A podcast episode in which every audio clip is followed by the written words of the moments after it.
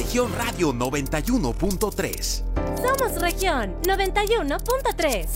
Una emisora de Grupo Región. XHEIM FM. Transmitiendo con 25.000 watts de potencia desde Allende 202 Norte, piso 6, Colonia Centro. Desde Saltillo para todo Coahuila. Tu música suena en una región. Región Radio 91.3. Todo Coahuila, una región. Grupo Región.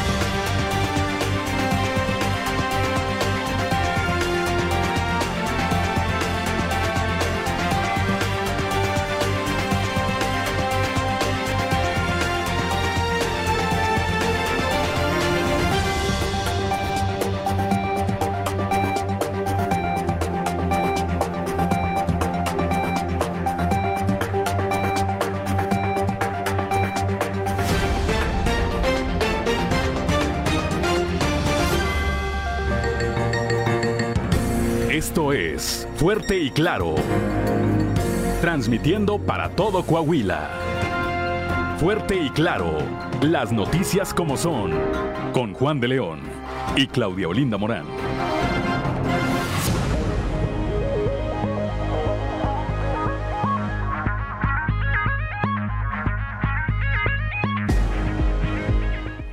Son las 6 de la mañana, 6 de la mañana con 3 minutos de este viernes 30 de septiembre del 2022. Yo soy Juan de León y ya estamos en Fuerte y Claro, este espacio informativo de Grupo Región para todo el territorio del estado. Como todas las mañanas, saludo a quienes nos acompañan a través de nuestras diferentes frecuencias en todo Coahuila, aquí para el sureste del estado, a través de la señal de la 91.3 de frecuencia modulada, transmitiendo desde el corazón del centro histórico de la capital del estado, aquí desde el sexto piso del edificio que se ubica en las calles de Allende y Ocampo. Para las regiones centro, centro desierto, carbonífera y cinco manantiales por la 91.1 de FM, transmitiendo desde Monclova, desde la capital del acero. Para la laguna de Coahuila y de Durango, por la señal de la 103.5 de FM, transmitiendo desde Torreón, desde la Perla de la Laguna. Un saludo también para quienes nos escuchan a través de la 97.9 de FM para el norte de Coahuila y el sur de Texas, transmitiendo desde el municipio de Piedras Negras.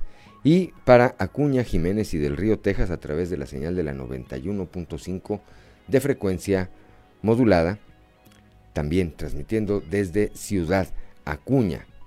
Un saludo, por supuesto, también a quienes eh, nos siguen a través de las redes sociales por las distintas páginas de Facebook de Grupo, de Grupo Región.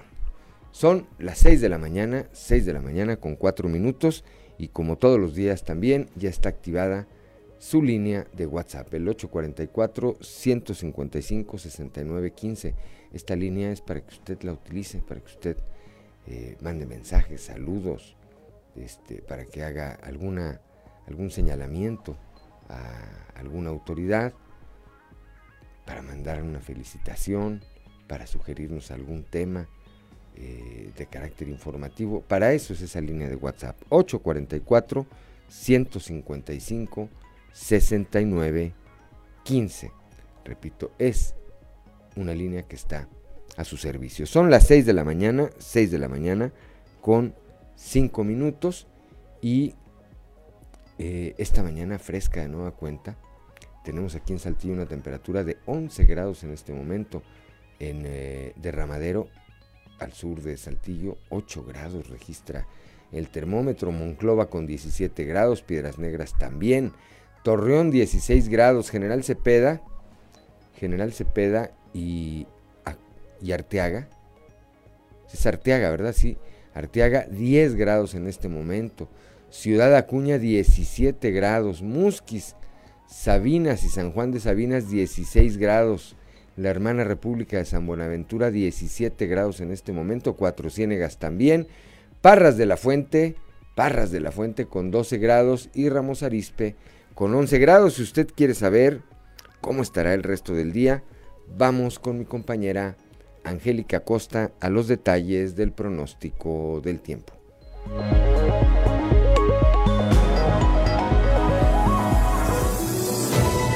El pronóstico del tiempo con Angélica Acosta.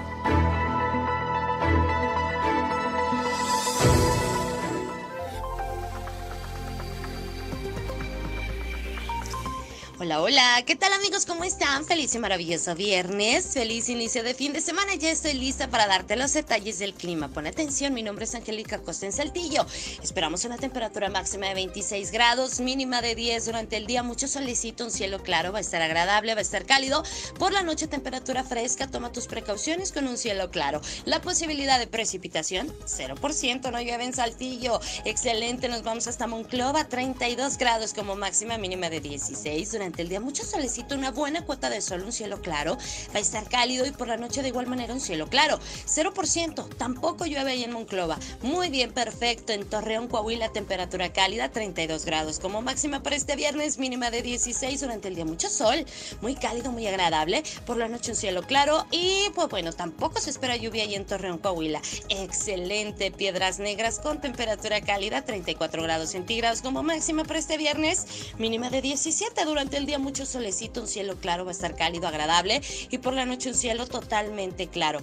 4% la posibilidad de precipitación para Piedras Negras. Excelente. Ciudad Acuña, máxima de 35 grados, mínima de 17, temperatura muy cálida durante el día, mucho solecito, muy agradable y por la noche un cielo claro. La posibilidad de precipitación realmente muy baja, 5%. Muy bien, excelente. Vámonos ahora hasta Monterrey, ahí en la Sultana del Norte. Esperamos temperatura también cálida, 30 33 grados como máxima, mínima de 15 durante el día mucho solecito, muy cálido, agradable, por la noche un cielo claro y la posibilidad de lluvia 0%. Amigos, no llueve, vamos a tener un inicio de fin de semana muy seco y muy agradable. Nos escuchamos el lunes de nueva cuenta con los detalles del clima. Buenos días.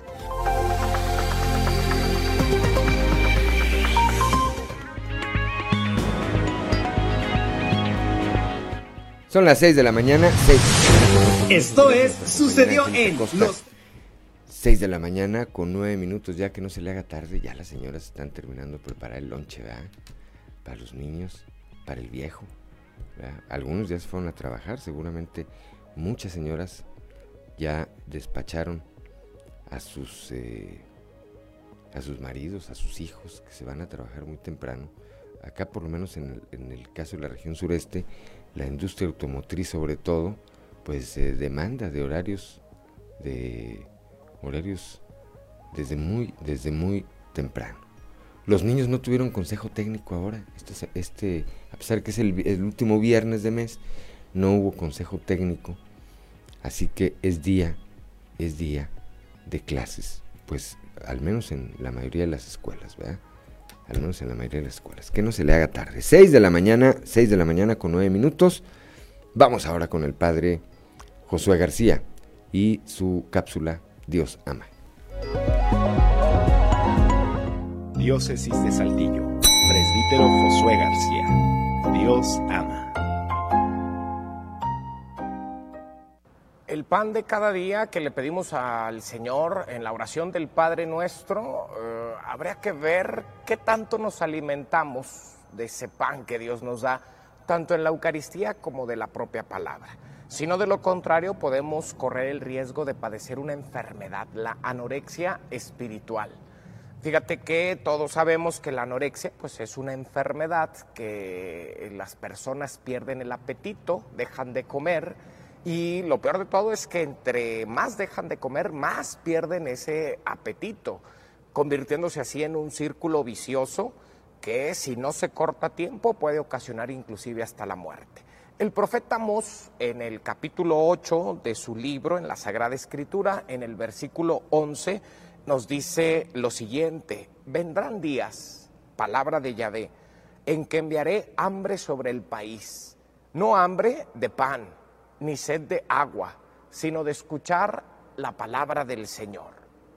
Fíjate que esta profecía de Amós, más que estar hablando acerca de un castigo, nos está hablando de esa sed, de esa hambre que todos en algún momento padecemos de la divinidad.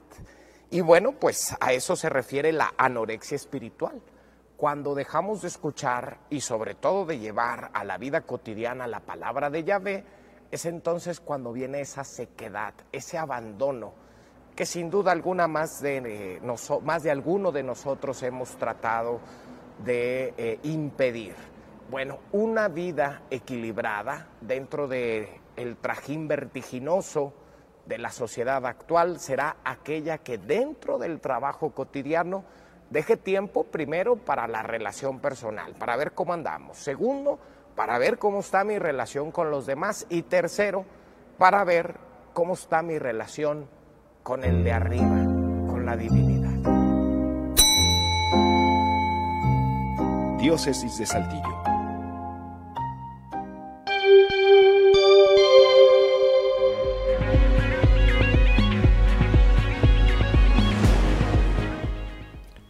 Gracias al padre Josué García cuando son las 6 de la mañana, 6 de la mañana con 12, con 12 minutos. Saludamos a Daniel León Oviedo, mi amigo, a Tahualpa Rodríguez Montelongo, a don Joel Roberto Garza Padilla, que ya siguen esta transmisión a través de las redes sociales. Daniel León Oviedo dice, saludos Juan, ya circulando de Monterrey a Guadalajara en la pista de Monterrey a Saltillo. Pues que Dios bendiga tu camino, Daniel, como siempre, como siempre, que llegues de lo mejor, de lo mejor a tu, a tu destino. Son las 6 de la mañana con 13 minutos y si usted nos está escuchando a través de la frecuencia modulada, váyase a la de Grupo Región. Vamos ahora a esta sección de Sucedió en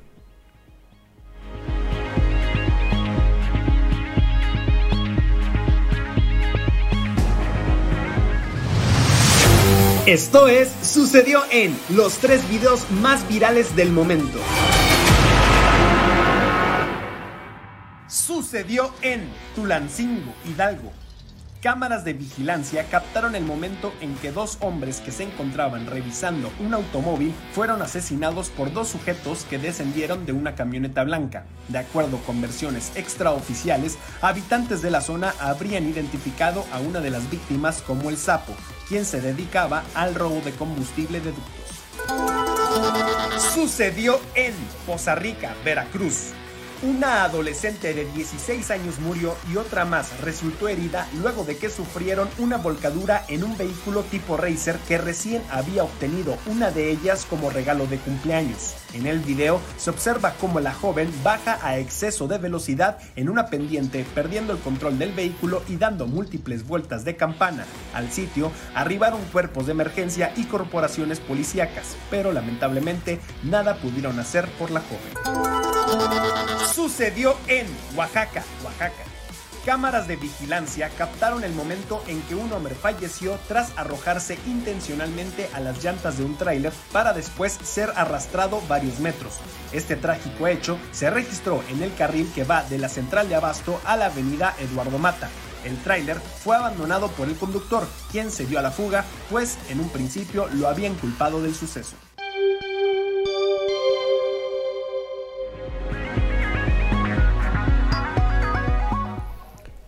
Son las 6 de la mañana, 6 de la mañana con 15 minutos. Estaba lloviendo ayer ese video, el de la el de la señorita que pierde la vida en el resort. Qué peligroso, ¿verdad? Y qué, eh, pues qué, qué, delicado a veces los obsequios o las facilidades que les damos a los hijos porque no sabemos si están preparados, si están preparados para usarlos y no lastimarse o en un caso extremo, pues no perder la vida.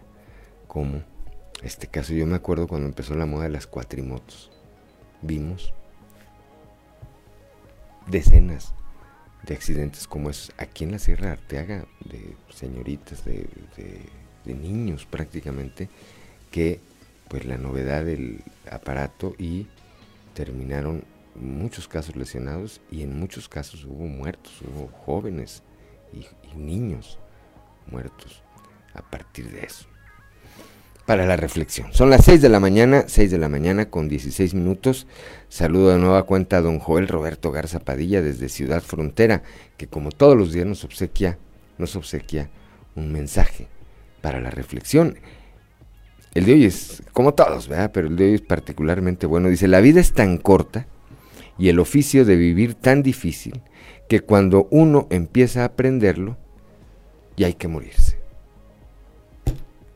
Bendiciones para todos, sí, ¿verdad? Cuando está uno aprendiendo, dicen, pues ya, ya llegó el tiempo de el tiempo de trascender. Luis Praver dice saludos desde Saltillo, Coahuila. Saludos Luis, gracias por el favor de tu atención. Moisés Santiago Hernández, también nuestro corresponsal allá en la región carbonífera, un saludo, sigue esta transmisión a través, a través de las redes, de las redes sociales, cuando son las 6 de la mañana con 17 minutos. Bueno, pues el día de ayer, un grupo de madres de familia, esto aquí en la capital del estado, se manifestaron en la escuela primaria Ignacio Allende, esto debido a que el docente acusaron de tercer grado identificado como Benito N., presuntamente abusó sexualmente de 15 niñas en esa institución educativa. Leslie Delgado tiene el reporte. Buen día, informando desde la ciudad de Saltillo. Este jueves un grupo de madres de familia se manifestaron en la escuela primaria Ignacio Allende ubicada en la colonia Bellavista debido a que el docente de tercer grado Benito N presuntamente abusó sexualmente de 15 niñas en la institución educativa. Además, señalaron a la directora por supuestamente no haber actuado a tiempo. En tanto, la Secretaría de Educación, a través del Departamento Jurídico, se encuentran realizando las investigaciones correspondientes en conjunto con la PRONIF. Ayer se dio la situación, llegamos a la escuela por, por los niños y resulta que los niños no estaban en su salón preguntamos qué había pasado, nos dijeron, este, el profe se tuvo que retirar, no nos dijeron más, nos llevamos a los niños. En la tarde resulta que nos llegan mensajes que había pasado la situación de que el maestro había tocado a los niños. Este, pues ya todas empezamos a hablar con los niños, con las niñas que fueron las más afectadas. Y esto no, no es la primera vez, ya tiene tiempo que está pasando este acoso del maestro hacia las niñas. Este, mi niña sí fue una de las afectadas. Cuando ellas Agradezco la intervención y deseo que tengan un excelente día. Son las 6 de la mañana, 6 de la mañana con 19 minutos. Por la noche, porque fue por la noche, el eh, gobierno del estado emitió un comunicado con respecto a este tema que me va a permitir leer. Dice, derivado de la publicación en diversos medios de comunicación sobre un presunto caso de violencia sexual en contra de niñas y niños alumnos de una escuela primaria en Saltillo, la Procuraduría para Niños, Niñas y la Familia, la PRONIF y la Secretaría de Educación eh, del Estado de Coahuila informan en fecha 28 de septiembre del 2022, directivos de esa institución educativa dieron aviso a PRONIF, mismo día que se presentó queja en la institución por parte de los tutores de conformidad con el protocolo de actuación para la prevención, atención y seguimiento de riesgos en escuelas de educación básica del Estado. De forma inmediata, esta Procuraduría ha brindado a las niñas y niños involucrados acompañamiento psicológico y representación coadyuvante ante el Ministerio Público para presentar las denuncias correspondientes y se solicitará a la citada autoridad la aplicación de las medidas de protección que resulten idóneas a fin de garantizar la seguridad de los involucrados.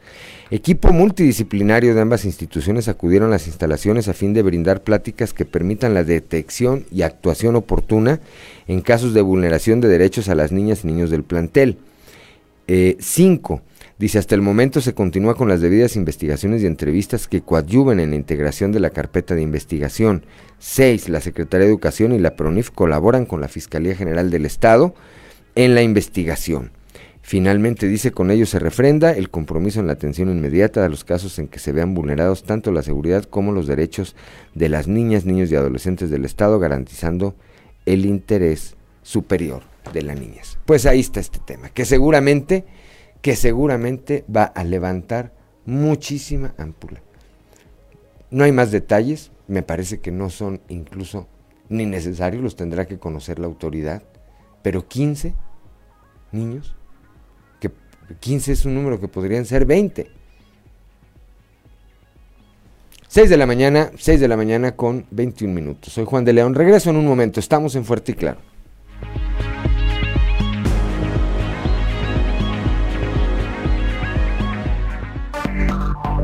Enseguida regresamos con Fuerte y Claro.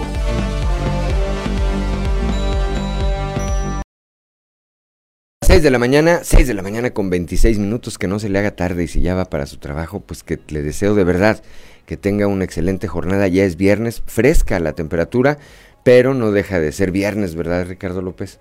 Viernes es viernes. A como esté nevando, lloviendo, con huracán, con temblor, con lo que sea. El viernes es San Viernes. Pásela bien, pásela bien de verdad.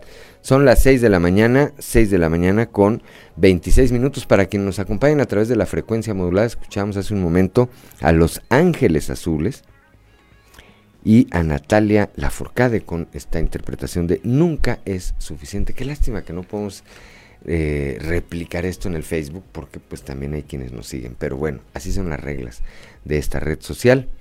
Así que pues nada más para los que nos escuchan a través de la frecuencia modulada. 6 de la mañana con 27 minutos. Elementos de la Policía Estatal y, agentes del Instituto Nacional de Migración lograron ayer el aseguramiento de 46 migrantes, en su mayoría originarios de Honduras y Venezuela, que no contaban con documentos para su estancia en el país y pues que fueron detenidos a bordo de una unidad del transporte eh, en el eh, retén que está en la entrada, en la entrada aquí a Saltillo, al sur, ahí en Derramadero. Néstor González nos tiene el reporte.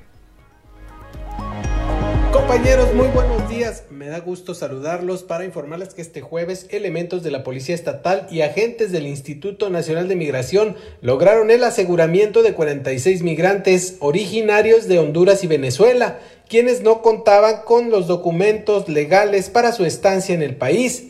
Los extranjeros viajaban a bordo de un camión de la línea Ecoplus Regios y de acuerdo con los testigos se atrincheraron en el autobús y golpearon al conductor luego de que se detuviera el camión en el filtro ubicado a la altura de Carneros, al sur de Saltillo. Los extranjeros manifestaron haber salido de la Ciudad de México con rumbo a Ciudad Juárez. La policía del estado escoltó a la unidad hacia las instalaciones del INAMI en la colonia República de Saltillo mientras que el chofer fue trasladado a la delegación de la Fiscalía General del Estado para que rinda su declaración. Regresamos con ustedes. Muy buenos días. Ya son las 6 de la mañana, 6 de la mañana con 28 minutos. Vamos ahora hasta la frontera norte de nuestro estado, específicamente Acuña, con Ricardo Ramírez Guevara. Se reportan a la fecha más de 320 mil detenciones de migrantes en Del Río Texas. Esto al mes de agosto. Ricardo, muy buenos días. Con cierre al último recuento general realizado en el mes de agosto, se reporta un incremento considerable en el número de migrantes detenidos en el sector de Del Río, Texas, y es que al 31 de agosto se reportaron 322.531 migrantes detenidos en el sector, sin contar a menores de edad y familias. Además, se identificaron a migrantes de 118 países diferentes, cifras que pudieran incrementarse al cierre del mes de septiembre, donde en promedio por semana se logró la detención de 8.000 migrantes. Estos datos fueron presentados durante el reporte mensual emitido por la Custom Border Patrol del sector de Del Río, Texas. Se estima que los más de 322 mil migrantes detenidos representan solamente el 75% de las detenciones registradas en el sector, y es que a este número se le sumaría el número de personas que conforman una familia, como madres, padres e hijos, además de los menores de edad que viajan solos, que durante este año se han incrementado, por lo que la cifra total de detenciones de migrantes pudiera sobrepasar los 400 mil migrantes al finalizar el año fiscal, aunque la estimación final de las personas que han ingresado a territorio estadounidense por este sector podría ser mayor, debido a los reportes atendidos por las diferentes dependencias de vigilancia fronteriza, donde los migrantes han logrado escapar. Por ello, se vuelve sumamente difícil especificar el número de migrantes que realmente han cruzado la frontera por el sector de Del Río, informó para Fuerte y Claro Ricardo Ramírez. Son las 6 de la mañana, 6 de la mañana con 30 minutos. Saludamos a nuestro amigo don Jerry Rentería, que también se une a la transmisión de este espacio informativo a través de las redes sociales, así como a nuestra amiga la magistrada Sandra Rodríguez Wong. Vamos ahora hasta la región carbonífera con Moisés Santiago Hernández. Luego eh, de que se confirmó el primer caso positivo de viruela del mono en la región carbonífera, bueno, pues este se mantiene en aislamiento. Moisés Santiago, muy buenos días. Muy buenos días Juan y Claudia, a todo nuestro amable auditorio que nos escucha en todo Coahuila. En la información que tenemos para el día de hoy, el doctor David Alejandro Musi Garza, jefe de la jurisdicción sanitaria número 3, señaló que se atendió ya un paciente positivo de la viruela símica. Esto ocurrió en la clínica número 24 del Seguro Social. Esto es lo que nos comenta. Ya recibimos este resultado positivo por parte del Laboratorio Estatal de Salud Pública, de la Secretaría de Salud en la ciudad de Saltillo, donde ya el, el el doctor Roberto Bernal Gómez, secretario de Salud, lo da a conocer, junto con los demás casos que, que se han registrado como positivos en el estado de Coahuila. Y que bueno, es un paciente masculino de 29. No tiene antecedentes de viaje, es lo que refiere en la, al interrogatorio. Entonces, pues muy probablemente el contagio haya sido aquí en el interior de la región. ¿Hospitalizado? No, no está hospitalizado, está en su, está en su casa en aislamiento. El, y pues esta es la información que tenemos para todos ustedes desde la región carbonífera para Grupo Región Informa, su amigo y servidor Moisés Santiago. Que tengan un excelente fin de semana. Son las 6 de la mañana, 6 de la mañana con 32 minutos. Le faltó decir hasta aquí mi reporte, ¿verdad? Ya como se hizo corresponsal allá con López Dóriga, ahora con lo de la mina, bueno, con López Dóriga y con Ciro Gómez Leiva y con este, Denis Merkel, no sé con quién más estaba ya. Mira, Denis, ¿eh? ¿qué tal, Moisés? Un saludo a nuestro compañero, amigo y corresponsal de Grupo Región allá en la región carbonífera, Moisés Santiago Hernández, hombre de mucho trabajo también. 6 de la mañana, son las 6 de la mañana con 32 minutos, vamos a la portada del día de hoy de nuestro periódico Capital, que, bueno, pues en su nota principal, destaca esta información de la que ya nos hablaba Leslie Delgado. Se investiga el abuso sexual contra 15 niñas y, a la, y e incluso niños, ya que escuchamos el testimonio de una de las madres de familia, dice que ella eh, asume que también habría niños que habrían sido abusados eh, sexualmente por el maestro de tercer grado identificado como Benito N. Las autoridades, la Fiscalía General del Estado, la Secretaría de Educación, la PRONIF ya investigan este caso que, repito, pues va a dar mucho de qué hablar en los siguientes días. El día de ayer en el Ateneo Fuente, Josué Eli Garza fue eh, elegido como nuevo director de esta institución. Él se presentó como candidato a unidad, nadie más se registró nadie más se registró para hacerle competencia de tal manera pues que es virtualmente el próximo director de esta escuela de bachilleres Ateneo Fuente. Ayer platicamos con Alfonso Danao, el presidente del Movimiento Ciudadano aquí en Coahuila, quien dice, pues yo apuntado, apuntado, dice para el 2023, que nada más le gustaría, dijo, que ser candidato, que le gustan mucho las eh, las, campañas, las elecciones. Bueno, pues ahí está. Valeria Acosta Torres, más adelante vamos a presentar este testimonio, una joven de 31 años que opera una unidad, un EDIF, esto allá en el norte del estado desde hace seis años y quien fue diagnosticada desde su nacimiento con hidrocefalia, con espina bífida, dice, nos dice esto, no hay límites y nos da, pues eh, nos comparte lo que es una historia de vida, estas historias de éxito de las que estamos, me parece que esta sociedad de hoy estamos tan ávidos, tan ávidos de conocer. Musquis está de pie y va para adelante, esto lo señala el secretario de Inclusión y Desarrollo Manolo Jiménez, que ayer concluyó la entrega de apoyos que desde hace un mes se han entregado a las familias de ese municipio afectadas por las pasadas lluvias y en donde resaltó que gracias al esfuerzo de todos, hoy Melchor Musquiz está de pie y echado para adelante. Estuvo acompañado, por supuesto, por la alcaldesa de ese municipio, Tania Flores. Eh, a partir de este jueves, em, eh, esto aquí en la capital del estado, emprendedores, inversionistas, empresarios y ciudadanos en general tienen a su, a su, disposición una oficina virtual de información económica con la que podrán hacer estudios de mercado y tomar decisiones con base en indicadores cuadra por cuadra de Saltillo. Bueno, pues me parece bastante interesante esto.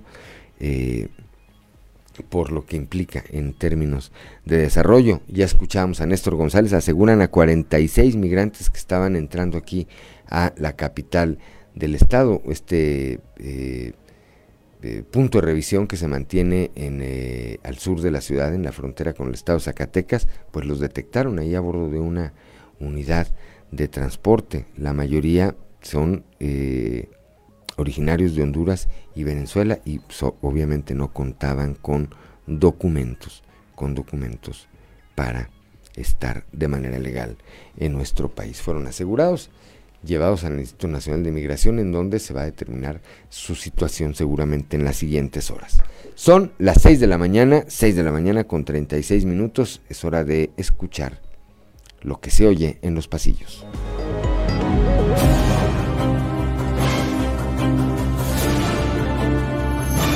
Y en el cartón de hoy, la guerra, que nos muestra dos personas que están viendo las noticias en su celular y uno le comenta al otro, oye, ¿ya viste lo feo que se puso eso de la guerra? A lo que pregunta el compañero, ¿en Ucrania? No, al interior de Morena. Con buen talante se dejaron ver ayer al término de una reunión el gobernador Miguel Riquelme, el alcalde de Saltillo, Chema Fraustro, el líder nacional del PRD, Jesús Zambrano, y la líder moral de ese partido en Coahuila, Maritelma Guajardo Villarreal. El encuentro se llevó a cabo en un restaurante al norte de Saltillo y de los temas ahí hablados, solo los involucrados lo saben, aunque no es difícil adivinarlos. Pena ajena la que causaron ayer unos 30 activistas que se apostaron en diferentes cruceros, entre ellos el de Periférico Luis Echeverría y el Boulevard B. Y que al no saberse qué vendían, los automovilistas preferían no abrirles el vidrio. Resulta que los mencionados distribuían volantes con la imagen del subsecretario Ricardo Mejía Verdeja, que con acciones de este tipo les da razón a las encuestas que lo colocan muy por debajo de sus adversarios de Morena y de otros partidos rumbo al 2023. Es un hecho que nomás no prendió en el ánimo del respetable, pese a todos los intentos de posicionarse. El último de ellos utilizando un día sí y otro también el tema de la infortunada Devani Escobar en su pasarela en las mañaneras. Adiós, perdedores. Al que cuentan que están por acabársele los días de dormir plácidamente es al exalcalde de Saltillo, Isidro López Villarreal. Todo apunta a que la Fiscalía Anticorrupción del Estado judicializará pronto las denuncias en su contra, así como de sus funcionarios más cercanos, por lo que pronto habrá noticias interesantes. Ah, ah, tengo problemas. La diócesis de Saltillo decidió mantener la obligatoriedad del uso del cubrebocas en las celebraciones y actividades de sus templos y capillas. Y es que el obispo Hilario González no quiere arriesgar a su feligresía, que se prepara para las festividades de la Guadalupana. Hay que aclarar que en las celebraciones y actividades al aire libre, el uso de cubrebocas será opcional para prevenir contagios. Bien pensado, Woody. Me gusta tu ingenio.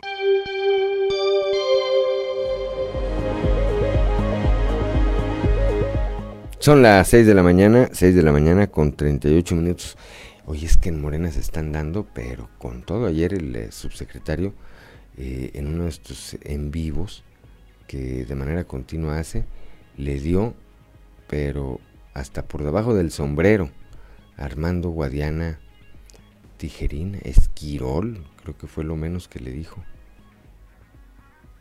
Y dijo que, pues obviamente que él va a la cabeza de las encuestas, que las encuestas del financiero son balinas, dijo. No, no, sí, así, así está, así está el nivel de la contienda al interior de este partido, en donde, repito, se están dando con, con todo, hasta con la cubeta.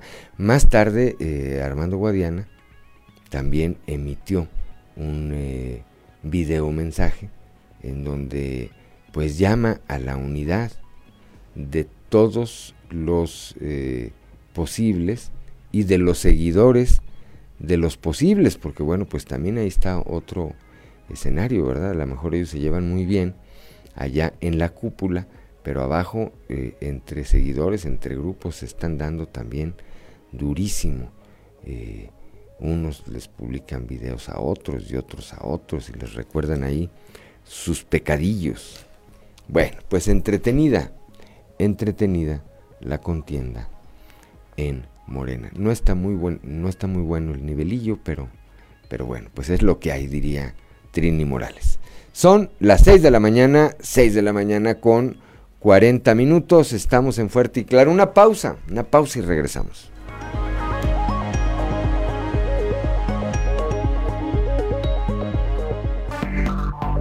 Enseguida regresamos con Fuerte y Claro.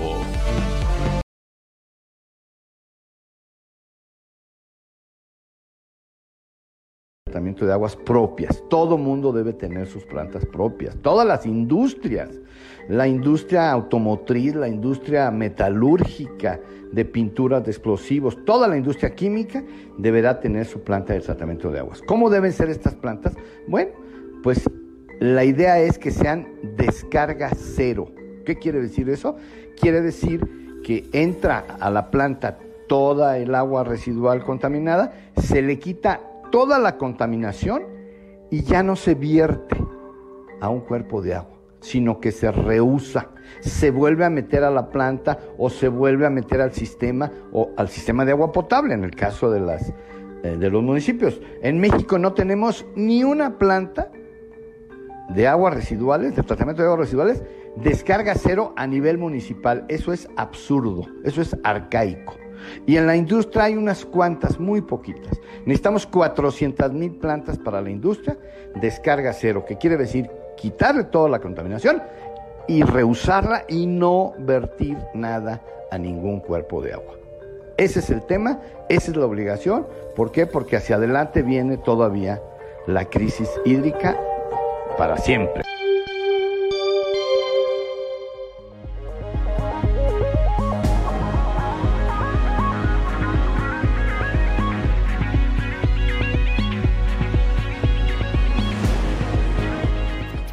Guillermo Hernández Aranda. Desde muy joven descubrí la obra de Juan Villoro y se convirtió en uno de mis escritores favoritos. Incluso en 2007 tuve la oportunidad de entrevistarlo, donde platicamos de una de sus grandes pasiones, el fútbol.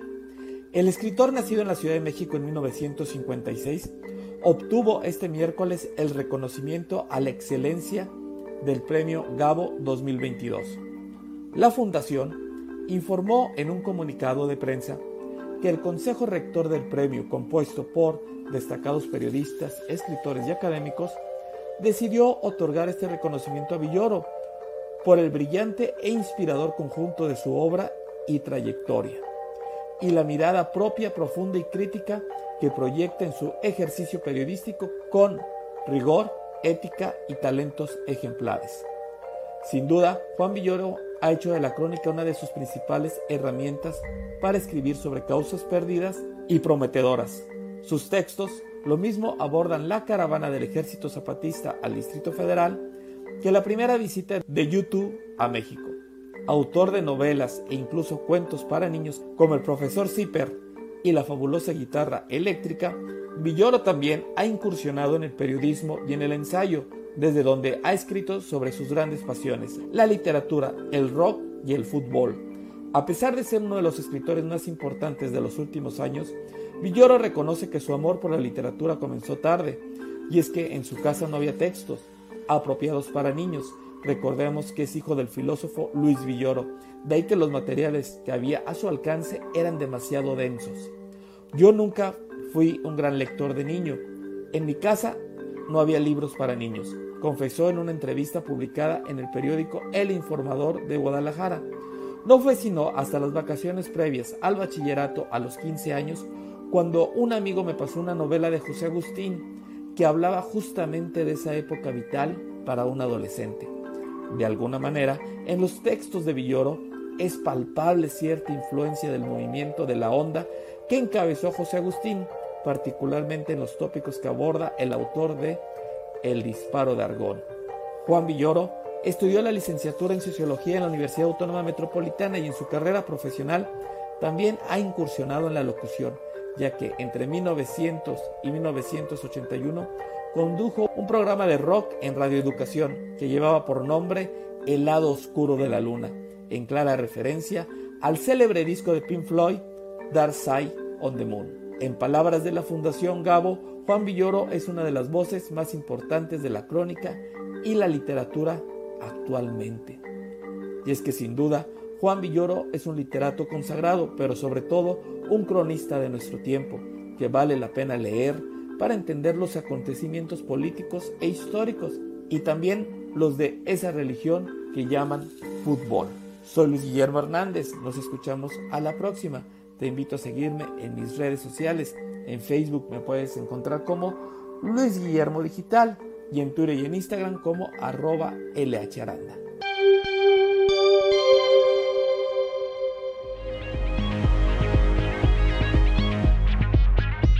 Resumen Estadio con Noé Santoyo.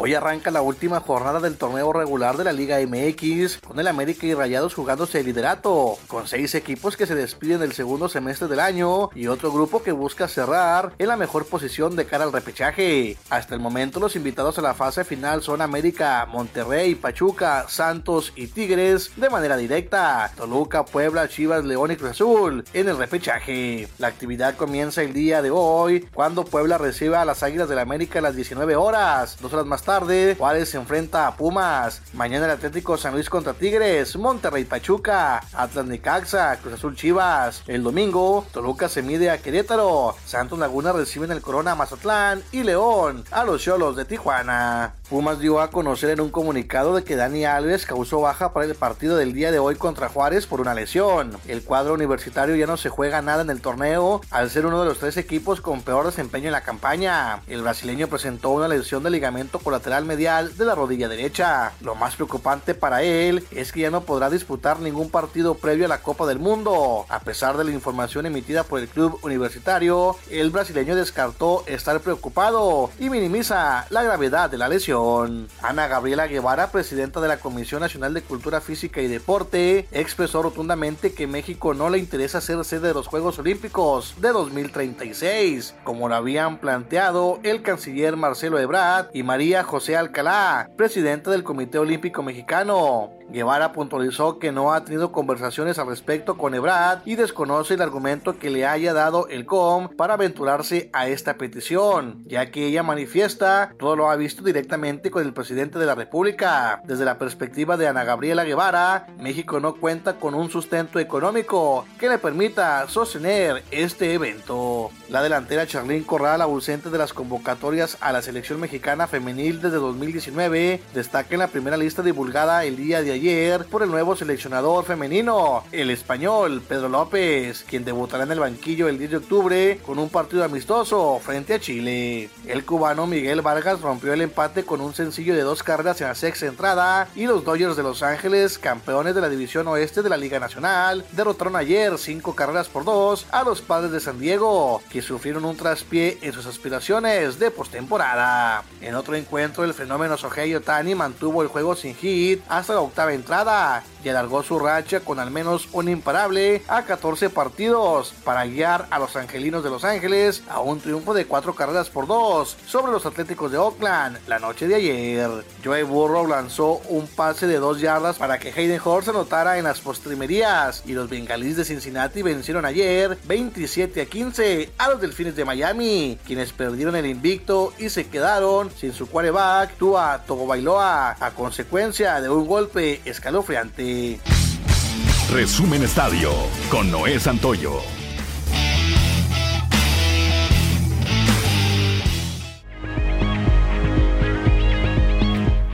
Son las 6 de la mañana, 6 de la mañana con 56 minutos.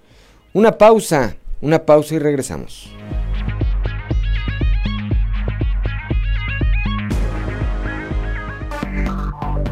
Enseguida regresamos con Fuerte y Claro. 7 de la mañana con un minuto para quienes nos acompañan a través de la frecuencia modulada. Escuchábamos a Los Ángeles Azules y Jay de la Cueva con esta melodía titulada 17, 17 años. Vamos ahora hasta el eh, municipio de Parras de la Fuente. Vamos hasta Parras de la Fuente con nuestro amigo Ricardo, Ricardo Martínez, que pues nos eh, da cuenta de las últimas novedades ocurridas. Por allá, Ricardo, muy buenos días. ¿Qué tal, Juan León? Muy buenos días. Saludando a todo tu auditorio en esta mañana. De nueva cuenta, pues informándoles eh, de lo que está pasando en Parras de la Fuente.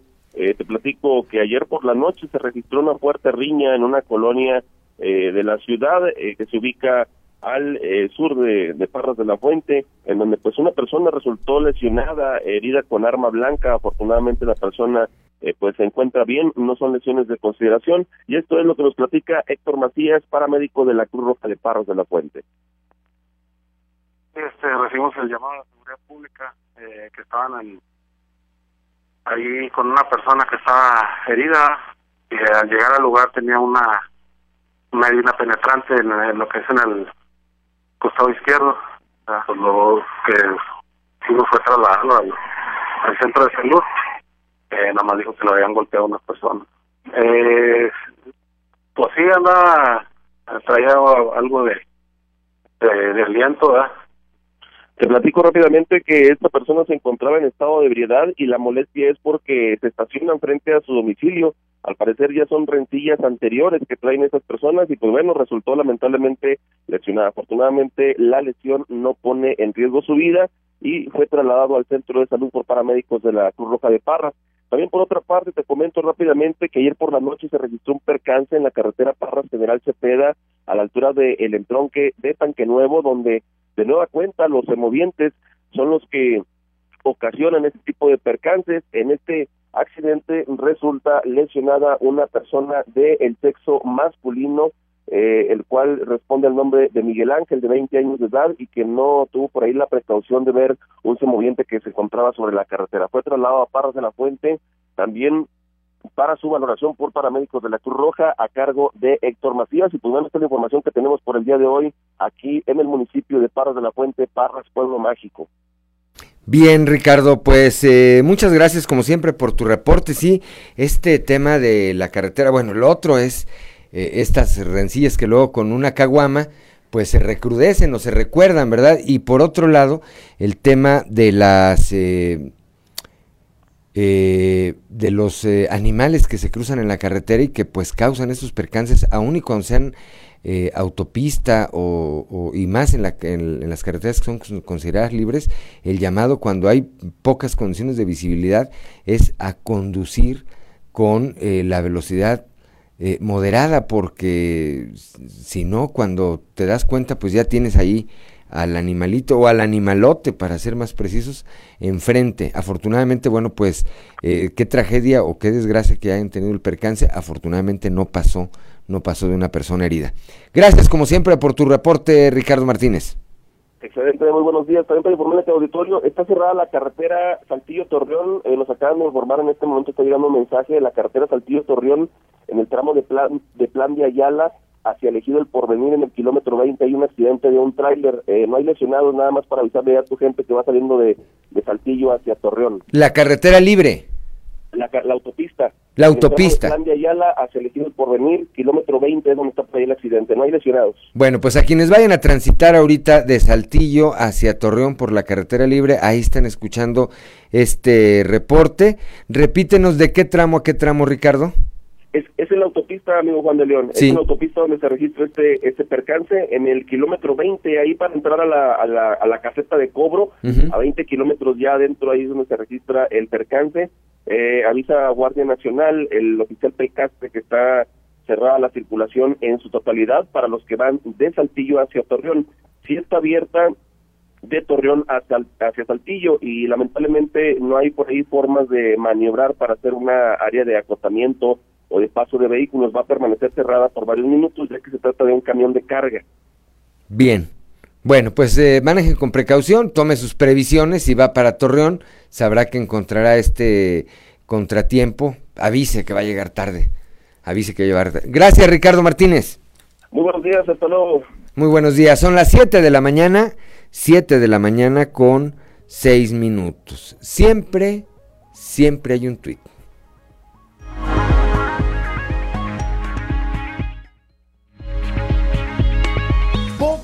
Ya nada se habla acerca del fabuloso plan de López Obrador para frenar las hostilidades entre Rusia y Ucrania aquel que buscaba realizar un comité de tregua y diálogo entre Zelensky y Putin, plan que por cierto a las primeras de cambio fue duramente criticado por el asesor del jefe de la oficina del presidente ucraniano al considerarlo como plan ruso y señalar a López Obrador de usar esta guerra como exposición mediática.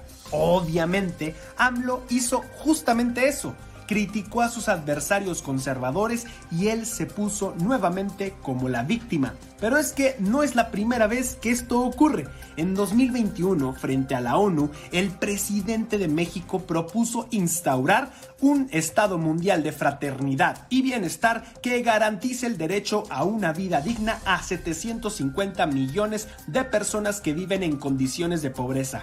¡Qué maravilla! ¿Dónde quedó? En ningún lado. Otra vez, puesto que lo único que buscaba era exposición mediática y por supuesto, desviar de los temas importantes al país.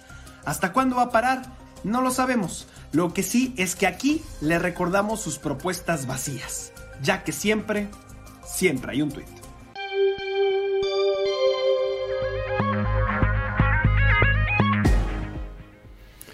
Son las 7 de la mañana, 7 de la mañana con 8 minutos. A continuación les vamos a presentar, eh, para quienes nos siguen en las redes sociales y para quienes nos eh, acompañan a través de la FM, podrán escuchar un eh, video que ha causado pues bastante polémica. Esto se ocurrió en el estado de Nayarit. Unos estudiantes se pelean al interior del salón de clases. La maestra, que es el motivo de la pelea, por eso es importante pasar el audio, no interviene. Y en vez de intervenir para ver el, eh, para detener el grado de violencia que se da, que ahorita van a ver quienes nos acompañan en redes sociales y se los vamos a describir a quienes nos acompañan en la frecuencia modulada, se pone a grabar. La maestra prefirió grabar que intervenir. Vamos a ver y vamos a escuchar este material.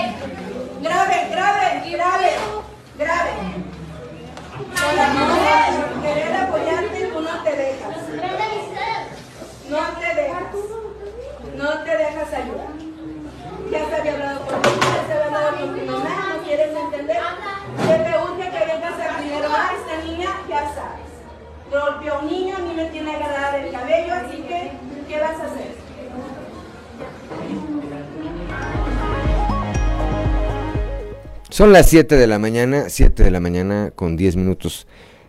Eh, le vamos a pedir a nuestros compañeros de Cristian Rodríguez y Rodrigo Flores que continúen para redes sociales eh, repitiendo este, estas imágenes, no el audio, pero sí las imágenes. A ver, en este salón de clases, en este salón de clases, repito, allá en eh, el estado Nayarit, pues una maestra le hace una observación a una menor. A una joven, son secundaria, ¿verdad? Me imagino, por la estatura, por la edad. Este, la señorita que tenía antecedentes agresivos, pues no le hace caso a la maestra. y le dice que, pues, como decimos aquí, hágale como quiera. Ante esto, un joven interviene en defensa de la maestra. Y la maestra es ahí cuando dice, graben, graben, graben, y ella se pone a grabar. El joven que se ve, pues, o no, que se ve que está más corpulento que, y, de mayor estatura que la señorita, que la jovencita, la, se enfrenta con ella, cuando la señorita lo empuja, él le aplica algo así como, pues, la desnucadora en la lucha libre. Hagan de cuenta que estaban viendo ahí al santo, el enmascarado de plata, la volteó, le dio, la, le dio un, una vuelta de campana y aterrizó la señorita de espalda, lo que, pues, bajo otra circunstancia o con un poquito menos de suerte, pues le hubiera provocado un desnucamiento o una lesión en eh, sus cervicales que hubiera terminado en una en una tragedia. Cierto es que la señorita agrede primero al joven, que el joven interviene en defensa de su maestra. Lo que yo no entiendo, lo que yo no entiendo es por qué la maestra no hace valer su autoridad bajo, pues no sé, bajo otro tipo de medidas. Y permite que se enfrenten dos alumnos, repito, con ese nivel de violencia que a mí me parece excesivo. Es que no debería haber, ni siquiera debieron haber llegado a nada, porque pues a la escuela uno no va a pelearse, ¿verdad? Menos en el salón de clases y menos enfrente de la maestra. Y la maestra grabando. Bueno, pues esto fue lo que ocurrió. Estas eh, imágenes han causado eh, mucha polémica. Es un CETIS, es el CETIS número 100. El director informó que la alumna que protagonizó los hechos cuenta con antecedentes agresivos, razón por la cual fue valorada y tratada en psiquiatría donde se le diagnosticó trastorno de ansiedad. Esto lo señalaron autoridades educativas de Nayarit. Pues con todo y todo eso, yo no entiendo, no justifico el nivel de violencia y no entiendo por qué la maestra permitió que esto ocurriera. Bueno, pues ahí está. Esto fue, esto fue lo que sucedió en ese eh, salón de clases. Ahí está. Son las 7 de la mañana, 7 de la mañana con 14 minutos. Vamos a Piedras Negras con Norma Ramírez. Participan alumnos y maestros de la Universidad Tecnológica en campaña de donación de sangre. Norma Ramírez, muy buenos días.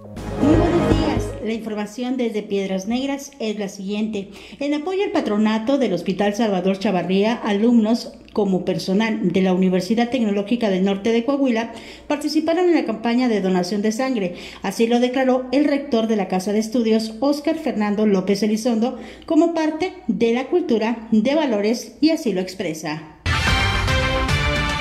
Entonces en la universidad, a nuestros jóvenes ya desde nuevo ingreso a esta institución, les pedimos que nos digan qué tipo de sangre son y si están dispuestos a donar sangre. Ellos voluntariamente establecen si son eh, donadores para poderlos considerar. Y bueno, el día de hoy tenemos más de 80 muchachos que aceptaron hasta el día de ayer. A lo mejor hoy se incorporan más jóvenes a, hacer la, la, donación de sangre. Falta también el personal administrativo que también se van a, a, a sumar a esta campaña. Pero esto es el propósito de, de crear esta conciencia de que todos podemos ayudar en, en, nuestra comunidad poniendo un granito de arena. Para Corte Claro, informó Norma Ramírez. Son las 7 de la mañana, 7 de la mañana con 15 minutos. Gracias Norma Ramírez allá en Piedras Negras. Y ahora vamos con Raúl Rocha. El Congreso del Estado aprobó por mayoría la reforma constitucional en materia electoral, además de hacer varios cambios al Código Electoral de Coahuila, que entrará en vigor al ser publicada eh, en el diario oficial. Raúl, muy buenos días. Buen día compañeros, información para hoy. El Congreso del Estado aprobó por mayoría la reforma constitucional en materia electoral, además de hacer varios cambios al Código Electoral de Coahuila y que entrará en vigor al ser publicada en el diario oficial. Para la próxima legislatura se sumarán dos diputaciones de representación proporcional de grupos vulnerables por lo que será conformada con 16 diputaciones de mayoría y 11 de representación proporcional. El diputado Eduardo Olmos, presidente de la Junta de Gobierno, enumeró otras de las iniciativas que se aprobaron como leyes secundarias en la sesión de ayer. Presente tiene que ver con dotar al Instituto Electoral Local las facultades que le permitan generar acuerdos necesarios para ser efectivos y concretar el principio de paridad de género. Facultar a los comités directivos estatales de los partidos políticos en el Estado para que sean los competentes en, definir las reglas de paridad que podrían ser utilizadas y, este, y que al menos 90 días antes del inicio del proceso electoral cada partido político podrá informar a el Instituto Electoral la regla de paridad que implementará en el proceso interno de selección de candidaturas. Esta es la información para el día de hoy. Buen día. Gracias a Raúl Rocha cuando son las 7 de la mañana, 7 de la mañana con 17 minutos, vamos rápidamente a Monclova con Guadalupe Pérez, la capital del acero, la capital del acero fue o es sede del Congreso Nacional de Tour Operadores. Guadalupe, muy buenos días. Muy buenos días, saludos desde la región centro. Monclova es sede del Congreso Nacional de Tour Operadores, en donde durante tres días estarán conociendo las bondades de Monclova, la región centro y el estado, los representantes de los diferentes estados que integran a Antomex. El presidente nacional de esta organización, Julio Rascón, refrendó todo el respaldo y apoyo para la Secretaría de Turismo Susana Ramos y para Coahuila. Y ahora, con la pandemia, después de tantos sacrificios, resulta que son los que voltean con nosotros y nos dicen vamos a sumarnos por eso es que se ha notado el aceleramiento del turismo, porque nos hemos dado cuenta que aparte de la gente que ya viajaba, está viajando un 30% más. Desde la región centro para el Grupo Región Informa, Guadalupe Pérez. Son las 7 de la mañana, 7 de la mañana con 19 minutos. Torreón destaca como destino de turismo médico en México. Víctor Barrón con su reporte allá desde la región lagunera. Hola, ¿qué tal amigos de Grupo Región? En temas de la comarca lagunera, de acuerdo con el presidente de la Oficina de Convenciones y Visitantes de Torreón, Elías Aviv Rodríguez Pérez, el municipio actualmente destaca como destino de turismo médico, dada la especialidad y costo de los servicios que componen la oferta del ramo en esta ciudad. Vamos a escuchar.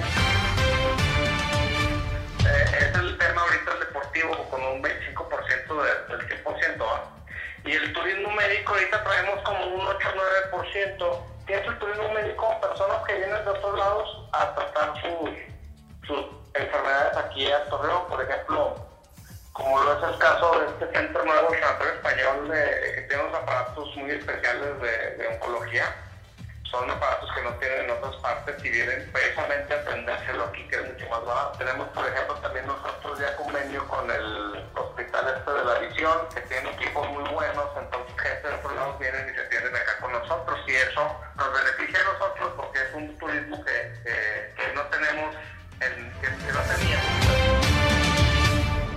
Desde la laguna reportó Víctor Barrón. Un saludo a todo Coahuila. Son las 7 de la mañana, 7 de la mañana con 20 minutos. Nuestro productor Ricardo Guzmán nos marca que es momento de ir, así como Raúl Velasco. Una pausa, una pausa y regresamos.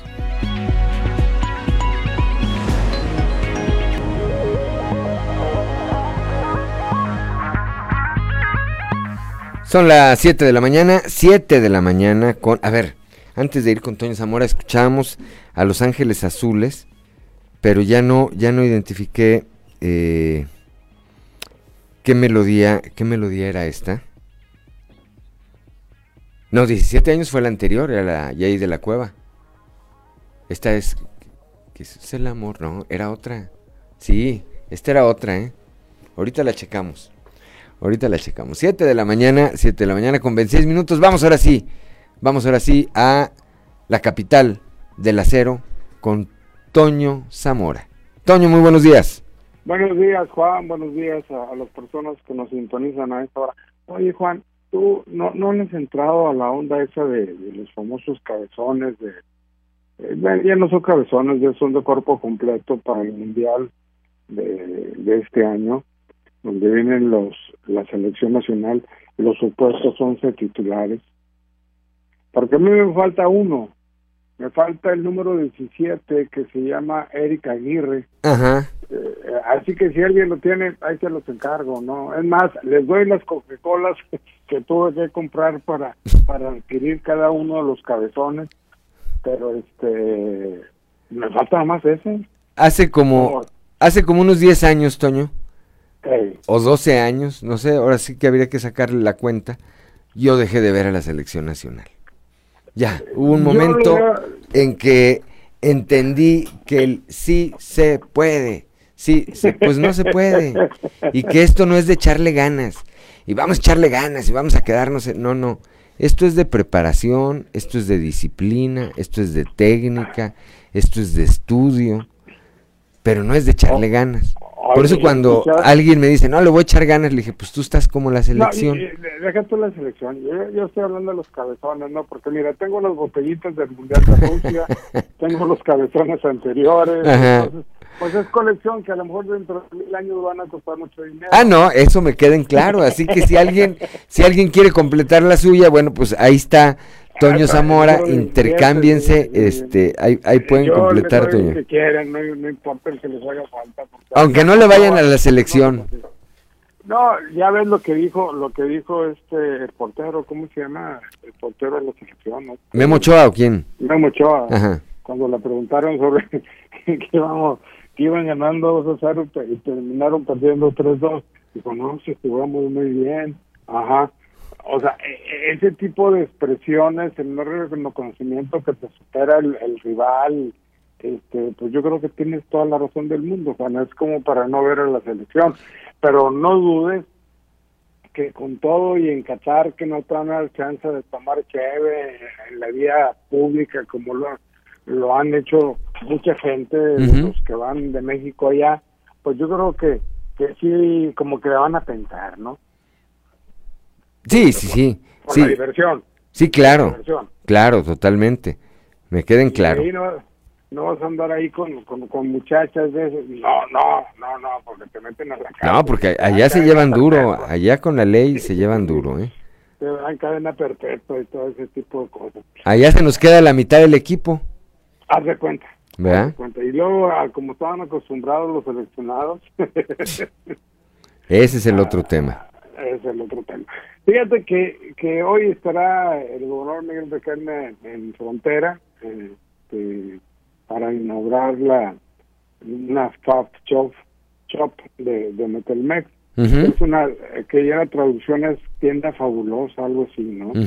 De, de Metelmex, que es de un empresario monclovense, y, y- y que bueno, pues este eh, sigue como quiera, sigue el gobernador asistiendo a este tipo de eventos donde hay, eh, quiera sé que no, hay creación de nuevas fuentes de empleo, empleo directo y también empleo indirecto.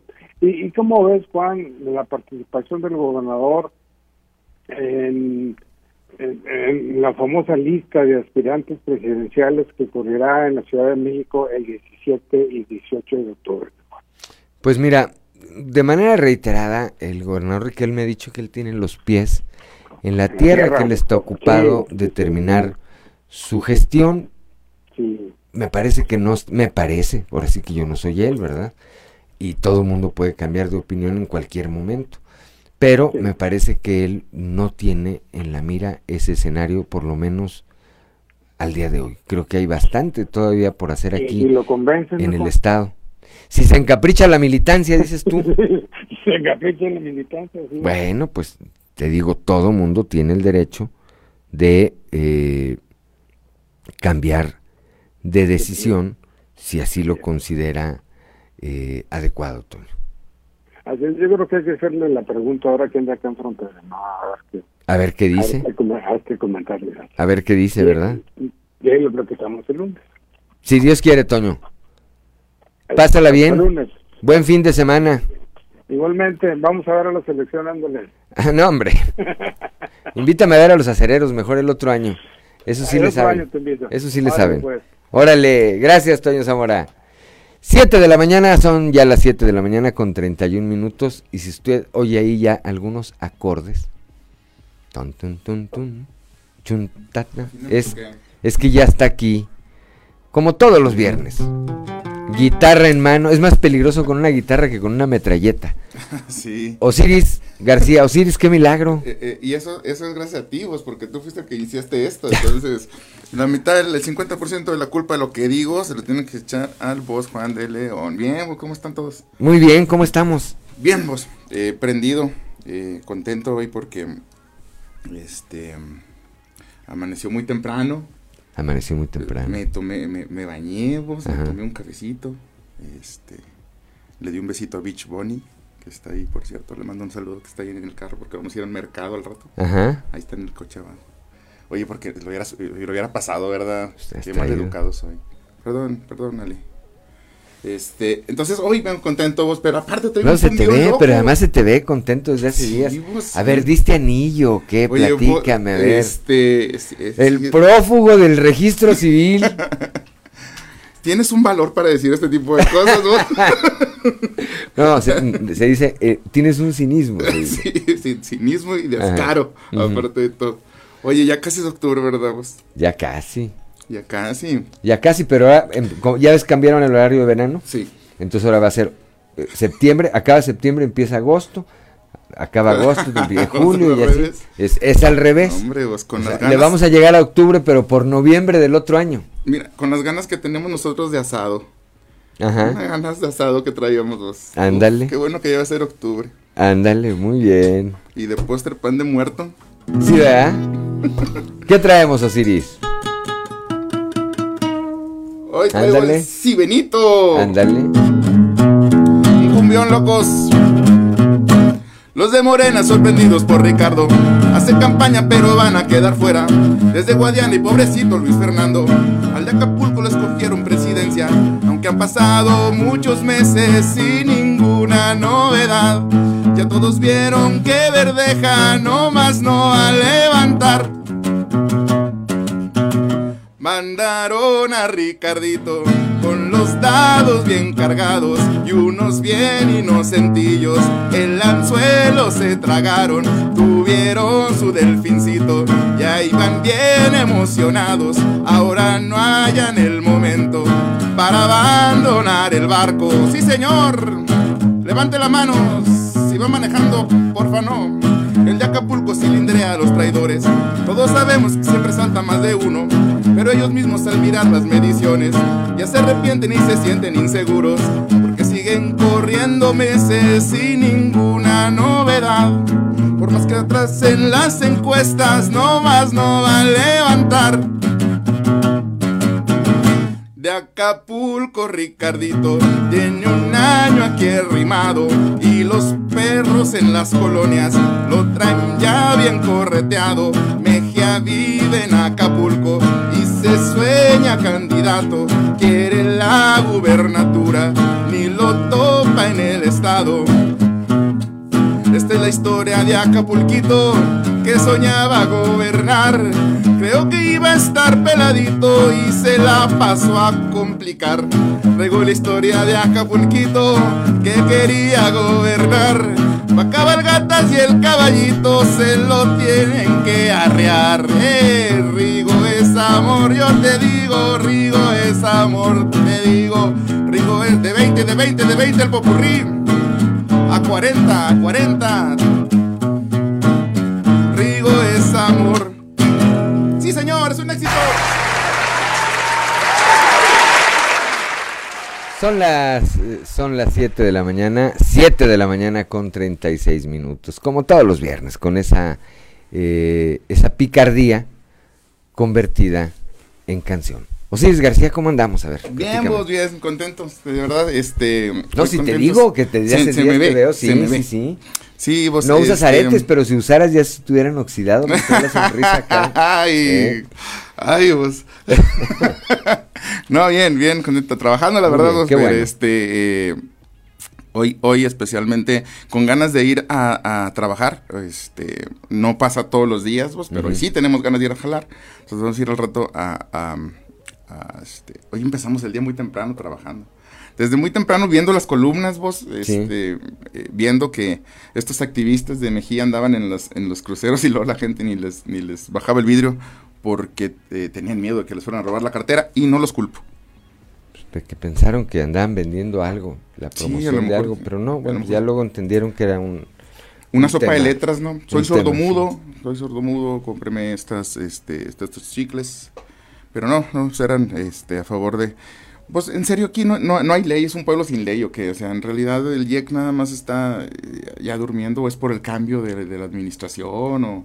Esa es, esa es una buena pregunta porque es difícil de contestar, decía mi papá, sí, decía, cuando decías una pregunta compleja, decía, es muy buena pregunta, porque es muy difícil de contestar.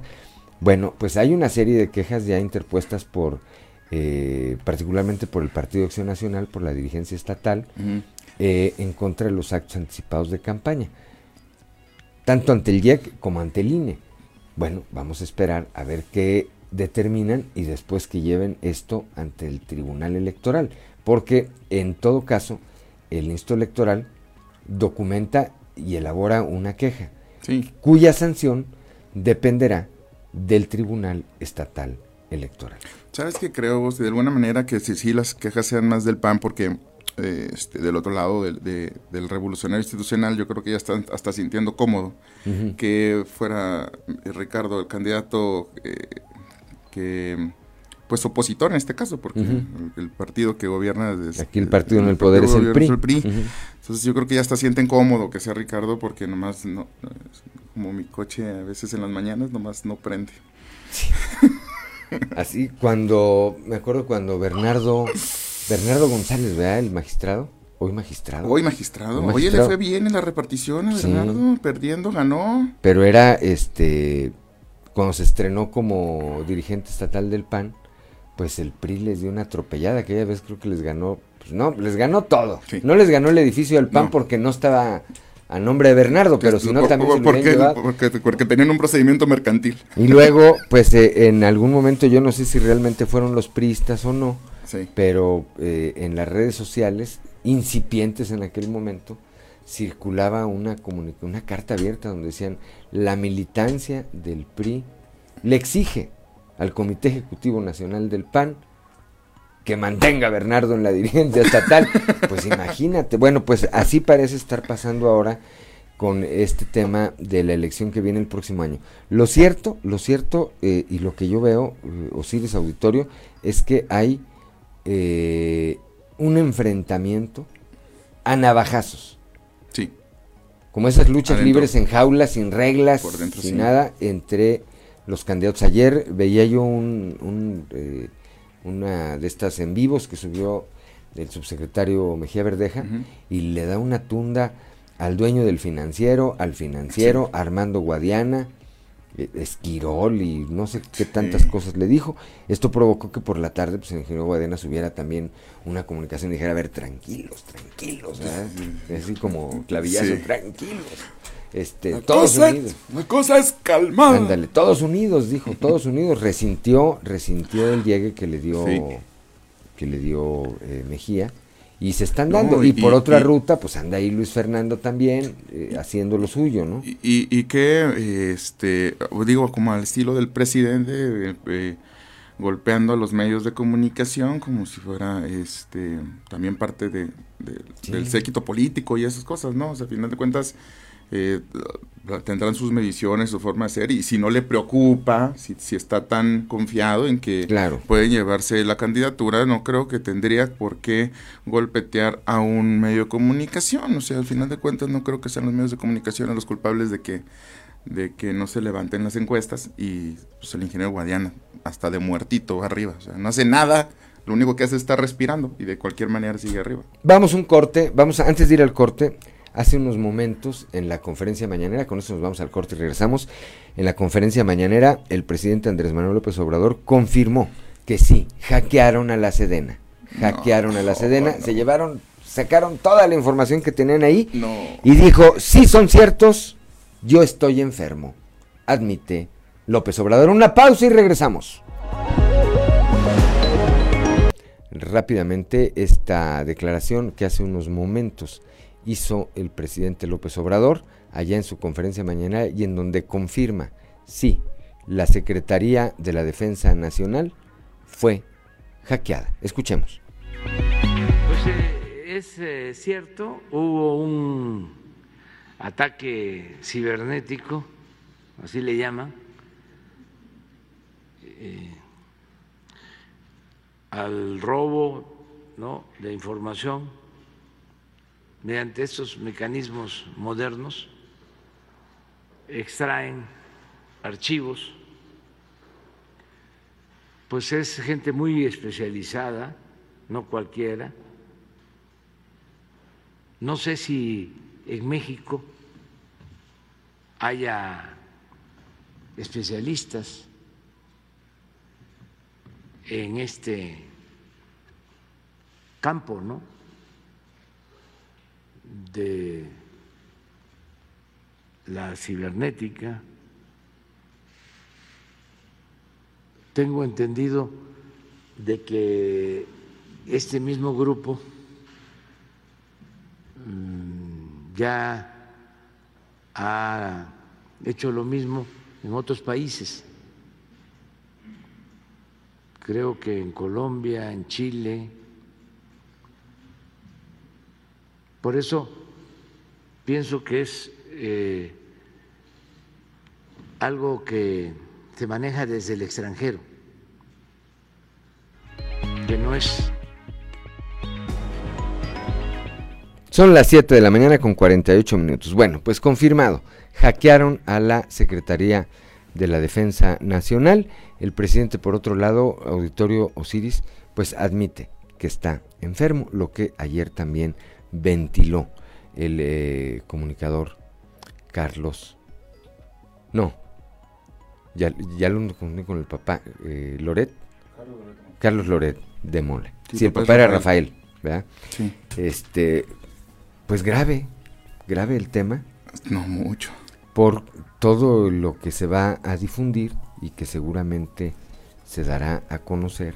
Ayer daba un adelanto Loret, pues correos, tarjetas, eh, comunicaciones, mensajes, eh, asuntos pues de altísima prioridad y de altísima confidencialidad, pues eh, serán, están siendo y serán hechos públicos en los siguientes días. Le va a faltar horario a Loret, ¿verdad? si no, pues un noticiero de ocho horas. Sí. Para ir completando.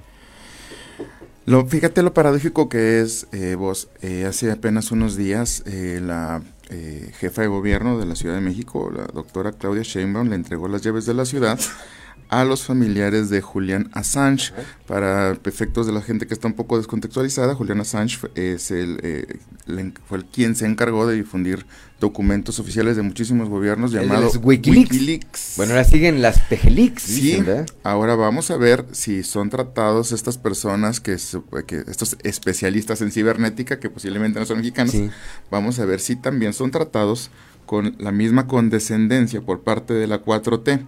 Es decir, si están revelando documentos oficiales de gobierno que son, eh, eh, digamos, de primera necesidad o, de primer orden, como las, la Sedena, la Seguridad Nacional, y que fueran necesarios también para que los ciudadanos pudieran tomar decisiones eh, más documentadas, claro. pues deberían ser tratados con la misma vara, ¿no? Es decir, si, la, si, si Juliana Sánchez es tratado como un héroe, en nuestro país, pues yo creo que también estos eh, cuando se sepa quién, ¿no? cuando se sepa quién hackeó a la Sedena, pues seguramente eh, Claudia Sheinbaum le hará otro homenaje ahí en la Ciudad de México.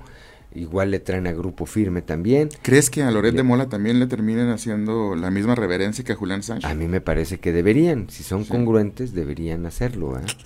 Deberían hacerlo. Pero bueno, pues ese me parece bastante, bastante eh, complejo esto que está confirmando el eh, presidente y que, repito, pues dará materia para los siguientes días, semanas y seguramente meses, ¿verdad? No, totalmente. La de cosas que se van a saber. No, estamos, estamos hablando de cosas mire si el primer buscapiés es la, la salud del, presidente. diciendo que en realidad sí está enfermo, que tiene una angina de pecho grave, eso es lo que estuve leyendo ahorita. eh, eh, el hecho de saber que el presidente corre alto riesgo por respecto a su intervención de, que se infartó el día que iban a votar lo del petróleo cuando él era diputado. Y después este, en enero tuvo otra intervención haciendo un, un cateterismo. Y pues están admitiendo que tiene una angina inestable de riesgo, hace una angina de pecho inestable de riesgo alto. Estamos hablando de una de una eh, este, condición física que pues, pudiera derivar en un infarto un infarto al miocardio en cualquier momento y es pues, la investidura presidencial. Que aquí repito lo que he dicho siempre. Eh, habrá quien esté de acuerdo, habrá quien no esté de acuerdo con el presidente. Lo único que no puede ser es que le pase algo al presidente. estoy totalmente de acuerdo contigo. es el presidente y es, es una institución. Totalmente. eso, de ahí, de ahí, una cosa es la carrilla y otra cosa es las noticias y otra cosa es la salud. Podemos no estar de acuerdo, hay quien esté de, de cualquier persona, o sea, no puedes andar diciendo que a alguien le pase algo malo, pero en especial al presidente por lo que significa para un país como el nuestro, que es un país obviamente en vías de desarrollo tercermundista, pero que en cualquier eh, ocasión la falta de un presidente pues es inestabilidad para los ciudadanos, la economía y un montón de cosas, una estabilidad política que puede generar hasta en movimientos sociales. ¿eh? No, no, sería, un, sería una tragedia para nuestro país. Totalmente. No, Dios cuide al presidente también. honestamente sí. Es el presidente, es el presidente. Siete de la mañana con 53 minutos. Saludos, sobrino. Dios los bendiga, dice mi tía Margarita Briones. También usted, tía. Ya nos vamos a ver pronto, tía. Vaya practicando. Pues, por toda la orilla, tía. vos. Por toda la orilla, ¿Sabes por qué te enfermas del corazón, vos, como el presidente? por comer tanto asado. Ahora, yo te prometo algo. Si tú me invitas al asado en octubre, yo te invito al asado del año que entra. A ver, ¿qué mes? ¿En qué mes? Dinos, dinos, ¿en qué mes? Honestamente habíamos planeado, ¿esto ya es en serio? Sí, habíamos, es en serio. Habíamos planeado agosto, Ajá. Eh, pero todavía estamos viendo la fecha. Pero de que va a haber asado, va a haber asado. Yo lo vi todo. sí. Sí, vos, honestamente. Yo lo vi todo. Sí. El anillo, no anillo, presumió todo. Y mira, acá anda, rejuveneció como 10 años. Ese, sí. El niño Te voy a decir una estupidez, tamaño monumental. Le dicen el niño Osiris, le dicen. Le dicen el niño Osiris ahora. No, qué gusto. Y la vieras a ella como anda ahorita, toda cansada, pobrecita. Qué gusto. Sí, de aguantarme vos, honestamente. O sea, nomás por aguantarme, no, no, yo le voy a hacer en serio un, voy a juntar llaves.